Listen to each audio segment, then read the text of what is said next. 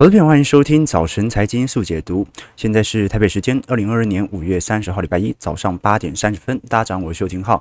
每天早上开盘前半小时，我们在这边陪伴着各位一起解读国际财经新闻、时事变化。那我们看到，在礼拜五的时候，最新的经济数据显示哦，美国四月份的消费者支出的增幅已经通膨见顶下弯了哦。所以也许这一次联总会的激进的升息预期哦，在未来几个季度是可以啊，真的如当时市场想象。这样的开始高幅度的下滑，因为通膨的确哦，在本年度的三月份真实已经看到见顶了。我们看到标普百指数在周五是集体上涨哦，最终指数是上涨二点五个 percent 哦哦，也把整个五月份的跌势几乎给收复了啊，所以啊转头空啊啊道琼收涨了五百七十点啊，连续第六个交易日走升哦啊，这是好事，因为。我记得道琼上次我们讲说已经连续八周啊，每周都是惨跌哦，哦，那现在就要看一下，那上一周所形成的反弹到底能够走多远呢？究竟是一个缓解性的反弹，还是一个长期抛售正式结束了呢？值得大家持续留意哦。那如果是以周涨幅来做观察。啊，道道琼的周涨幅是六点二 percent，啊，这个是过去连续八周跌势以来最长的第一波反弹哦。标普周涨幅是六点五 percent，纳指周涨幅是六点八 percent 哦。那费半周涨幅有来到八个 percent 哦。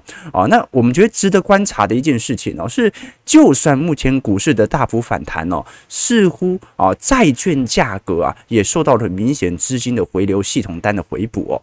我们看到十年期美债殖利率哦，已经从今今年的最高点三点二五 percent 的峰值哦，跌到了二点七五 percent 以下哦。那其实当时到达三趴的时候哦，各位其实应该就会要稍微理解了，这个三趴哦，基本上是很难持续性的。为什么？因为如果美债都可以给予你如此亮丽的报酬，那么股票市场早就该跌到地狱了啊！但是股票市场哦。就算在第一季修正哦，标普到目前的跌幅也才十五趴哦，所以值得大家来多做些观察。目前包括股票和债券市场资金都在进行回流，是否意味着的确整个通膨的紧张局势稍微能够有所放缓了？我们看到美元指数也一样哦。美元指数上周五走低哦，连续两周开始走黑了。从当时最高的接近一百零五，现在跌到一百零一哦，周线跌幅是一点四七 percent 哦。但是我还是跟各位分享了哦，你像礼拜五的时候，当时加拿大的枫叶银行啊，它的策略分析报告当中就特别提到说，美元的反弹趋势当中哦，最好的时间已经过去，虽然不会明显的下跌，但是毕竟从后天开始，联总会就开始缩表了。你觉得在缩表的刚开始，美元能够跌到什么地步呢？啊，所以从这样的一个角度来做观察，我们可以大概可以对美元有一个预判呐，就是涨势稍缓。但是呢，它不会停止升值的力道哦，所以哦，如果有任何台币走升的机会啊，如果投资朋友有兑换美元的需求，不管是出国还是呃进行美元资产的投资，其实去年我们就一直建议各位啊，好在台币相当强势的时候就进行相对性的建仓啊，那么呃。不溯既往嘛，啊，就不要马后炮。如果是以今年度来看的话，啊，也许现在是一个还蛮不错的时间哦。我们先把焦点拉回到经济数据方面哦，来仔细观察一下这一次美国四月份的核心个人消费支出，我们讲的 PCE 哦，物价指数年增率是四点九 percent 啊，比上个月的应该讲三月份的五点二 percent 哦还要来得低，也是今年以来的最低哦。哦，所以。这项指标，我似乎已经暗示着联总会最为在乎啊，目前为止在乎的通膨指标，美国的通膨可能已经在三月份触顶，四月份开始下弯了。同时，我们看到我个人消费支出还在增加，就代表着市场上还是有很多消费者啊正在吸收目前物价上涨。对于整体消费的抬升哦，所以我们就在过去一个礼拜，其实有跟各位做过长期的百货类股的追踪哦哦，你包括美国的大型零售商都已经提出啊，随着过去一段时间通膨力道的大幅走高，终端需求的消费习惯已经改变了哦，那现在哦，包括成本的大幅的上扬啊，包括啊仓库里面的货太多，你看到 Costco 的财报哦，上礼拜五公布嘛。存货年增长了二十六 percent 哦，来到一百七十六亿美元哦，几乎是近几年以来的新高哦。那大量的存货都是什么？都是一些小家电呐、家具用品呐，那些看起来通膨上涨最为剧烈的哦。所以如果哦，连这个指标性的 Costco 和沃尔玛，它整体的存货年增率都在大幅上升，就意味着啊，这个货真的有一点卖不出去的现象了。哦，那你现在唯一财报还不错的，就只剩下一些折扣店和像是高短呃高档的那种梅西百货。那你像是沃尔玛哦，那个存货的数字呃年增率哦增加了三十二 percent，目标百货年增率上涨四十三 percent，百思买哦年增率也增加九 percent 哦哦，所以哦你会看到哦。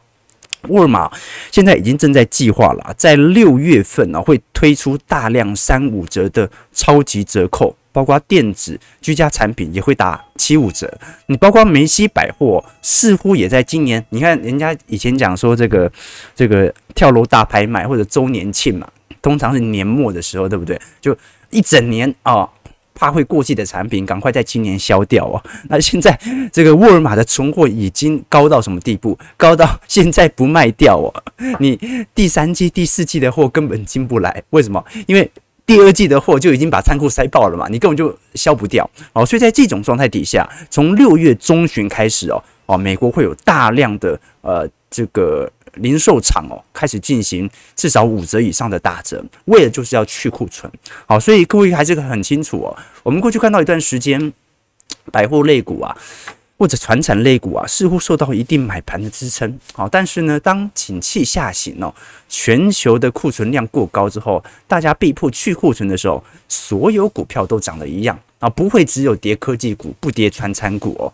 这个大家还记得，呃，唐伯虎点秋香里面。不是电影开头里面讲了那个江南四大才子之首唐伯虎有八个老婆嘛，对不对？个个貌美如花，但是没有一个呢是唐伯虎心仪的夫人啊，要么就是那个啊喝酒啦、赌博啦，然后唐伯虎就叹息说他要去找他的真爱，对不对？哈，最后啊，大家还记得片尾嘛？最后他不是要和那个秋香要入洞房吗？那秋香说先不急，结果呢？秋香说的话和他前面八个老婆如出一辙啊！你麻将、天九、掷骰，你会不会啊？那一样嘛。所以什么意思啊？就是说到头来，到头来，其实景气在下行周期的时候，所有股票都涨一样。什么抗跌不抗跌哦？在过去的升息周期当中啊，没有一定的定论。你唯一有区别的就是。专属的原物料，它也许在滞胀时期，在通货膨胀时期，的确它能够长期的跑赢股市。但是至于股市当中的哪个板块能够跑得特别剧烈，并没有。梅西百货啊，不讲梅西百货，沃尔玛和目标百货一天跌两成，好，一天跌两成。科技股的确先开始去库存了，但是传产股啊，你不要觉得它不会跌，它只是后来跟上。好，那我们观察另外一项数据，是美国的储蓄率。现在我们看到啊，四月份美国个人的储蓄率占可支配的收入，已经下滑到四点四趴喽。大家应该很清楚，在二零二零年海量货币宽松的时候啊，当时由于欧美各地也开始进行封城，所以哦，我们看到当时的储蓄率一度曾经高达三十三趴哦，就说政府发了一堆钱，那这些钱呢，因为薪资还在呃进行收入嘛，这个时候他没办法花，所以储蓄率正在进行大幅度的攀升。那么在呃后来呢，我们看到现在从当时的平均值七点五趴一路下滑到四点四趴，几乎逼临于二零零八年金融海啸后的水准哦。所以这暗示什么事情呢、这暗示着一件事情，就是其实美国人目前的消费情绪，第一没有特别的差，第二哦，这个物价真的太贵了。贵到他们为了过基本的生活，都会侵蚀掉原本现金水位的比例哦。光没有看到这个四点四趴的储蓄率哦，这个如果是从绝对金额来看的话，一定比过去几年来的高。为什么？因为货币真的在印啊，现在的钱一定比以前多。但是这四点四趴代表着可支配所得钱存下来的比例啊，就美国人这个。赚了一百万啊，只有四点四万会留在银行，这个就是目前真实的状态哦。所以目前美国的储蓄率其实已经来到一个相对的极端值的低点了哦。市场的消费还在蓬勃的发展，但是这个物价的反扑，也许是让储蓄率大幅下滑的主要原因。那如果有一天啊，储蓄率见底上弯，就代表着连实体的工资部门哦，目前哦。这个物价都已经贵到太离谱，他们完全不愿意消费了啊！这种状况就会呃传导到中产阶级或者资产部门之后，资产阶级之后啊，就会形成非常大的一个鸿沟哦。那这跟日本就刚好是相反哦。最近日本呃政府也公布了目前日本的个人金融资产的变化，仍然持续在创历史新高哦。这就不一样哦。这个美国哦是因为通膨太贵了，然后民众又一直花钱，所以导致储蓄率的低。下好，但是呢，我们看到这个日本政府哦，是希望日本人把储蓄转为投资，完全没有任何的效果啊。所以现在看到日本百姓呢，在做投资方面呢，还是追求保本的安全意识啊。尽管三十年来日本的薪资也没什么上涨，但是还是拼命的存钱哦。啊，你去看到日本哦，宁愿把钱放在零利率的银行账户。日本是零利率嘛，对不对？也不愿意拿出来做投资啊，这个就真实的一个情况。好了，那我们刚刚简介了，呃，我们看到上礼拜呃美国股市大涨的原因，就是因为通膨似乎有所见顶的下弯，那么就导致市场认为啊，那联总会应该不会那么鹰了吧？啊，那物价都已经被你打下来了，你不要再那么这个鹰派，不要再那么紧缩了吧？诶，美银在昨天就出炉了一份非常非常啊、呃、前瞻性的报告哦，这一次美银哦。非常大胆的预测，在今年的九月份，联总会即将停止本轮的升息循环。我们看到，美银在这一次的报告啊，是特别提提到说，第一，通膨的确有见顶下弯的趋向在；第二，按照美银的预估哦，很快消费的紧缩行为就会在第三季高速的反应。所以你六月的确会升，七月你也升啊，八月持续的释放紧缩政策，但是到九月第三季末的时候啊。到时候你就会体会到市场上不消费，加上通膨高速下滑，使得联总会被迫暂缓当时的紧缩计划。好，这个是美银最新的一个时间点的预测。我们看到最近一段时间哦，从五月下旬呢，二十四号开始哦，标普五百指数就开始走一个非常明显的走升格局，而与此伴随的是五年期美债殖利率的高速走跌哦，那。你殖利率走跌，就代表着债券价格的走高嘛？那殖利率它隐含的联总会的紧缩政策步调，如果联总会的升息预期会越来的强烈，那么殖利率水平、债券殖利率水平它就会拉得越高。那现在殖利率水平大幅的拉低，其实就暗示着市场上也偏向更为相信。联总会在下半年会非常明显的放缓步调哦。那美银的看法是这样，他认为现在九月份暂停升息几乎已经成为市场共识喽，因为殖利率下滑的速度太快了哦。这些这个这个下滑的速度哦，到目前为止美债的买盘的量似乎有一点出现。暂时避免了流动性风险，但是它也隐含着一点，就是现在是真的有人认为美债短期的底部已经到了哦，所以正在进行疯狂的抄底当中。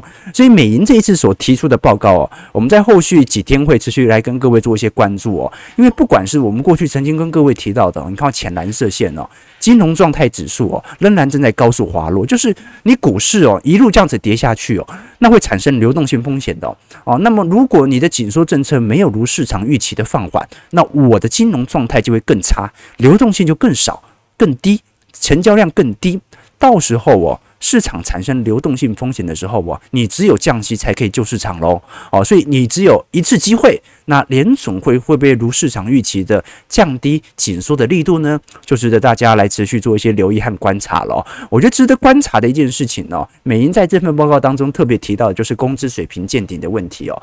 我们看到四月份，不管是 CPI 还是 PCE 啊，啊，至少从核心的消费来看，见顶下弯了嘛。但只说明我们买的东西，呃，贵的不会再那么离谱了。可是还在贵，因为通膨还在增加啊。通膨就算有一趴，它还都都还是在物价还是在上涨。真正让美银认为啊，现在通膨啊几乎已经百分之百见顶，完全不可能会有再推升的力道。原因就来自于工资水平的上扬力度。我们看到哦。这一次，美国啊也公布了呃内部的工资水平，包括五小呃五月的平均每小时的工资年增率哦，已经来到五点二 percent。那四月份是五点五，所以五月份现在的平均薪资的涨幅也有非常明显下滑的迹象在。那我们过去曾经跟各位提到过，呃，现在市场上非常担心的就是一九七零年代的工资和物价的螺旋式的上升的通胀。那我们看到白色线哦。是美国的时薪的增率变化。啊，那么蓝色线就是呃我们过去所看到已经见顶下弯的呃 CPI 啊消费者物价指数哦。那过去我们曾经跟各位分享过，通膨它具有传导效果，好，就说一开始哦一定是原物料啊某某种原物料价格上涨，那原物料价格上涨之后呢啊那些做加工的啦，原物料加工的啦，或者做半成品的啦，啊他们的物价就要跟随着进行转嫁。转嫁给下游业者嘛，那一直到啊终端的电子零组件啊，它也转嫁给品牌商之后啊，就会形成一整条制造业的成本的转嫁效应。那一直转转转转转转到消费者的时候呢，他就会感受到实体物价的抬升。那实体物价抬升，最后就会反映在通膨率啊，所以它时间线拉得很长。那工资反映在哪里呢？工资反映在更后面，工资反映在。当民众他的消费产生困难之后啊，他就必须要有更多的工资水平的上扬，才能够去支付目前的高物价。所以工资往往是上扬速度最为慢的。所以我们看到啊，连工资水平哦，目前都有一点见顶的迹象在。啊，那我们过去也跟各位讲过，通常这个通膨它会拉出平均该上涨的水平。什么意思呢？就是各位要想哦，原物料上涨了。那原物料的加工商，他会不会想囤货？哎，提早囤嘛，因为以后还会上涨，先囤一点点啊。那当这些原物料的加工商囤货之后呢，这个呃中游厂或者这个制造厂哦，他们会不会也提前来囤半成品或者囤这些原物料的加工品？也会。那当他囤完之后呢，这沃尔玛他会不会先提前囤这些家电，提前提囤这些电子产品？也会。那消费者看到之后，他会不会提前囤卫生纸？也会。好，所以当囤的这个过程产生的时候啊，这个通膨就会比市场预期的真实它的通膨率还要来得高。而现在在做什么事情？现在就是在反映这个当时通膨力度拉得过高的下缓。而我们现在看到的工资水平这条环节当中的最后一个因子，它也开始见顶的迹象在了哦，所以我们看到美国的经济哦，是否最后的支柱也开始不稳？其实不能这么说，因为哦，现在来看只能说是美国的失业率还是很低，但是美国的工资水平开始下缓哦，这样的一个迹象是有利于联总会的紧缩政策的放缓的。好，我们先马上来看一下四大指数在周五的表现。道琼工业指数上涨五百七十五点，一点七六 percent，收在三万三千二百一十二点。标普五百指数哦上涨一百点，二点四七 percent，收在一四千一百五十八点。我们看到，其实两大指数哦，目前都是站回。月线啊，但是离季线都还有一段距离。那上礼拜的确周涨幅算是蛮亮丽的，但也不代表任何事情。而且各位也看到了，其实流动性紧缩的状况仍然在发生哦。我们看到上礼拜急涨的成交量。我每天一天比一天低哦，哦，所以 其实美国股市也有一点量缩的迹象开始发生了。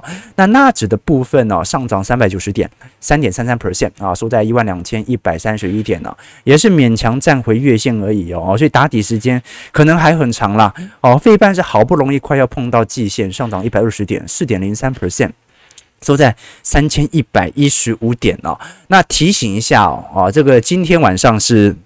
美国的阵亡的将士纪念日啊，所以会休市一天。那明天呢，我们就多聊一点欧洲股市和台北股市的变化啊。今天是稍微跟各位提点一下新闻面的一个参考借鉴啊啊，这个大家有开始批评美银的报告，怎么可能九月开始降息啊？不是不是开始降息，九月停止升息。的确，我也觉得今这个通膨有低到这种离谱吗？我们只是看到有一点见顶下弯，可是通膨还在啊啊！对，刚才提到嘛。通膨从八趴变七趴，那七趴物价还是会上涨。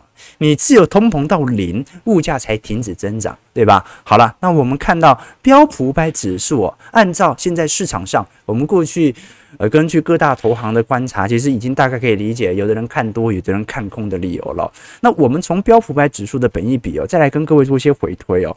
呃，现在标普五百指数大概是站回四千点左右啦，然后在今年下跌十五趴左右之后哦，那如果是从呃彭博的预估来做观察，明年的每股获利是两百四十八块，好，所以如果我们得出前瞻本益比啊，就讲的市盈市盈率来看的话，四千点啊，明年赚两百四十八块，那现在本益比大概十六倍哦。哦，所以已经低于历史的平均本益比了啊，大概大概历史平均本益比大概在十八倍左右啊，所以呃，现在如果是从中长期水位，它是刚进入便宜的水平价格。那当时我们有跟各位提到嘛，大摩的看法一直不认为说现在呃跌到要跌到十五跌到十倍才算便宜价，因为因为钱真的太多了。而且谁用屁股想都知道，联总会怎么可能把二零二零年当初丢出来的所有钱都收回去？一定收不到一半，马上又要进行宽松了嘛？这个就是市场对于未来联总会 don't fight the Fed 这样的一个市场预估的一个呃想象空间在嘛？但是但是高盛在昨天呢、哦、特别提出了一份报告来反驳摩根大通对于未来呃美国企业盈利的乐观哦。我们刚才有提到说。现在彭博社的标准预估是明年会赚两百四十八块每股哦。那么高盛得出来的预估值不一样，高盛认为美国在呃今年的预估只有两百二十七块，明年不会比今年好，因为明年经济衰退嘛，这个也是市场的必然预估。二零二三年的企业获利哦，大概会比今年少一成三，所以高盛对于标普五百指数的每股收益在明年哦。没有到两百块以上，只有一百九十八块。那如果做一百九十八块，EPS 变小，股价不变，那现在的前三本益比哦，就是二十一倍，高于历史的平均水平哦。哦，所以这个 有时候这个在计算未来的行情的时候啊，这就是有趣的地方啊。就有些人呢啊，他会用悲观的经济衰退的本益比。啊的 EPS 来进行推估，有些人会从正常上升水平来进行预估哦。你像彭博社哦，在进行乐观预估的时候，他会把各大财报啊进行中长期财政上的规划反映在呃列表上哦。比如说，现在彭博社对于二零二三年的预估是比二零二二年好的，那么就会造成今年的本益比很低嘛。哦，那你像高盛，他把明年的本益比啊，把明年的 EPS 预估的比较来得低，那么现在预估来看，本益比就过高啦，现在基期就很高了哦，所以值得大家来多做些借鉴看看法演变啦。我们后续再来跟各位追踪一下，呃，美国目前呃人口面的变化，对于后来工资水平上升力度的下缓，到底会有多快？我们先看一下台北股市在上礼拜的一个现象啊。这个台股的涨势就不像美国股市如此亮丽的。这个台股上周算是呈现蛮明显的打底状态哦，周涨点只有一百一百多点，一百二十一点而已哦。周线连二红，而外资在周五啊，的确在呃周五一口气买了蛮多的，我记得买了两百亿，对吧？啊，这也是过去两个月以来的最大单量哦。那外资的。台子期的净多单哦，啊，一周以来增加了五千口哦，来到九千二百一十九口哦，哦，所以近期外资这种看多的情绪是似乎真的有所呃回来哦，不，可是哦，我们看到台股哦，相对于亚洲股市现在还明显有撑哦，有一个很主要的原因哦，哦，这个台币最最近两个礼拜有一点强的离谱哦。我们看到其他亚洲货币哦，这个升值的这个力度也没有想象中来的强，但是哦，这个台币目前受到的明显的买盘效应蛮明显的，那很有可能就是因为台币的走升啊，所以外资系统单的被迫回补啊，因为你的货币值钱了嘛，那你的货币计价的资产啊也比较值钱了。好了，那我们看一下外资上礼拜啊，我们就假设这个台币的升值趋势啊，短期内不要贬回去的话。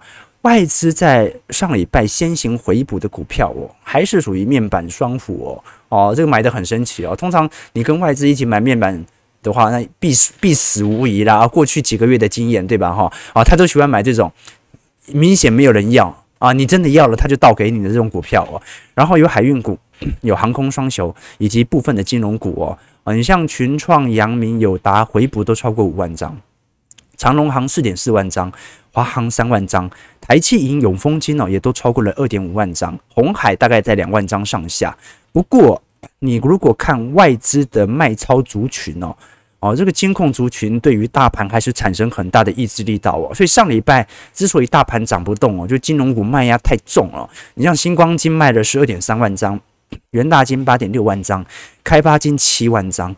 富邦金、国泰金哦，接近四万张；玉山金三点七万张哦，几乎清一色被大卖的全部都是金融股哦哦，那也是因为外资，你如果现在在卖电子股哦，已经赚不到什么获利的啦哦，那你只能把过去涨高的金融股哦，流动性好的股票来进行调节。那本周我们后续会来跟各位做一些关注的哦。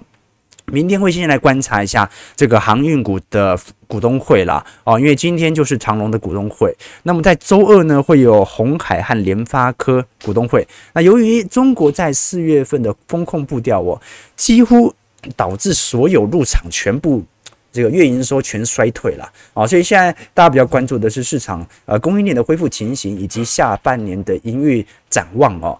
那么除了红海、联发科、长隆之外哦，包括一些股票，我们后续。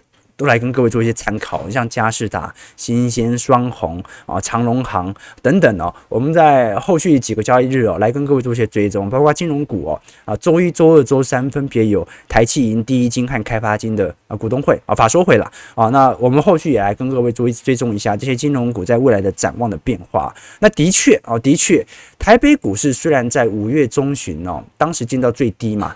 我觉得是一五六一六啊，一五六一六啊，震荡主体之后，我没有再破前低哦。但是美股现在哦，那个反弹的很无力呀。你那个那个弹幅哦，你不是很相信它真的一路这样上去？毕竟那个量能也特别小。我们看到台北股市其实持续下探的结果，或者时间线不变的结果底下，因为大家的获利还在增加嘛。二零二二年哦，配息六趴以上哦，而且流动性好。啊，平均值利率不错的股票其实很多哦。你看华硕哦，今年现金值利率有十一趴，过去十年的平均值利率有六点八 percent 哦。人保今年有八点九 percent 哦，过去十年值利率也在六 percent 以上哦。你包括新复发。哦，你像联发科今年都有八点八，维新今年有八点六，南亚八点六，中钢八点五。那的确啦，哦，我们今天看的很多股票哦，呃，它是用去年的获利来换算今年的股价。那有一些比较明显的景气循环类股，也许如果明年真的经济衰退，它的表现不会太好。哦，但是如果那些常年稳定配发现金股利，而且非常稳定的这种股票，就算它是景气概念股又如何？比如说华硕。那近几年的现金股利发放非常优渥啊，人保也是啊，那宏基啊，或者像是和硕啊，呃，这个大连大啊等等哦，就是过去往年的呃现金股利配发。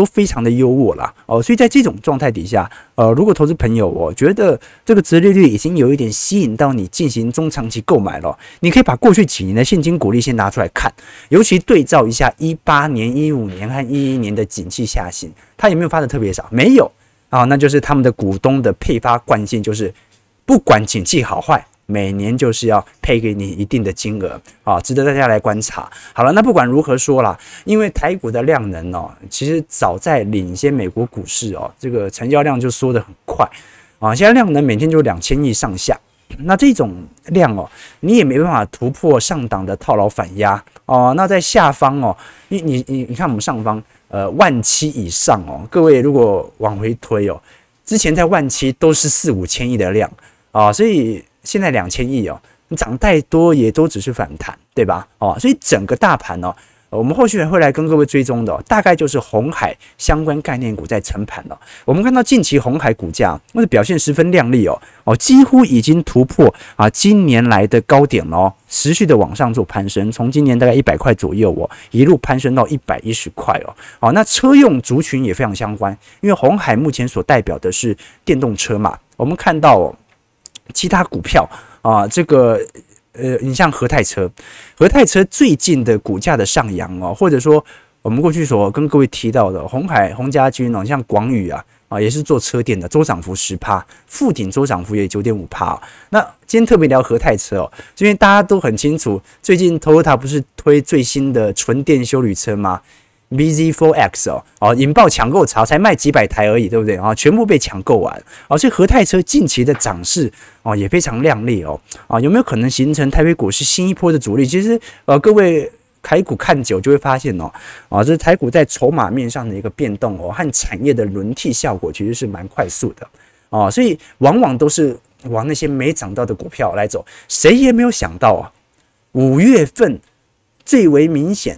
买盘力道拉升的股票，居然是红海，它都已经闷多久了，对吧？好，非常有趣哦。我们后续再来跟各位做一些追踪啊。每个礼拜一，我们主要是针对国际的情势来跟各位做一些系统性的一个梳理哦。那未来哦，今本周有四个交易日嘛，礼拜二、礼拜三、礼拜四，明天我们多聊一些欧洲情势概念的变化，然后顺便把啊最近啊，其实法说会和股东会很多啦，呃，我们就能够讲啊，大家所关注的股票或者比较关注的产业，来跟各位做一些分析和借鉴哦。好，我们看一下投资朋友的几个提问哦。浪漫大哥说：“红海我真的搞不懂，电动车还没做出来就在涨，哎，他做出来了啊，他做出来了，哎，至少那个红海电动巴士现在在高雄看得到，对不对哦？那至于他另外两台哦，啊，一台是这个修理车嘛，啊，一台是轿车嘛，啊，今年下半年也会陆续的开始销售哦，啊，那在哪里销售呢？啊，在玉龙啊纳智捷里面销售啊，好，那我们看一下到时候的销量，对吧？OK，这个这个。”先劝说浩哥上礼拜在节目上跟木华哥还有另外一个来宾对台积电的意见完全不同，可以理解为什么目前一直在震荡啊？对嘛？啊，对嘛？啊，所以观众朋友啊，有时候大家看完浩哥的节目啊，不妨去看看其他啊财经网红或者财经专家的节目啊啊，如果你发现我们讲的话意见不一致的时候啊，那股价盘整的几率就高。那如果我的意见跟他的意见是一模一样的话，那股价不是大涨就是大跌，这个就是股票市场的真理嘛啊！所以市场上哦，我们可以从情绪指标啊来做观察。那情绪指标的一个观点就是大家的意见一不一致，只有大家意见一致的时候，才会统一乐观或者统一悲观。如果你不乐观啊。啊，我也不悲观啊，那么盘的几率时间线就拉得比较长了。好，我们看到台北股市哦，上到受到礼拜五的系统单的回补哦，上涨一百六十八点哦，哦，收在一万六千四百点左右哦，呃，持续的做一个呃反弹的格局啊。为什么说反弹呢？成交量能还是不大哦，先预估第一盘将爆出来，今天可能也只有两千一到两千四左右哦，哦，还是不大哦，所以。啊，应该碰不到万七的了啊！这个万七上面的量都四五千亿，对吧？啊，所以咱们还是等待，再等待。好了，感谢各位今天参与。如果你喜欢我们节目，记得帮我们订阅、按赞、加分享。我们就明天早上八点半，早晨财经速解读再相见。祝各位投资朋友看盘顺利，操盘愉快。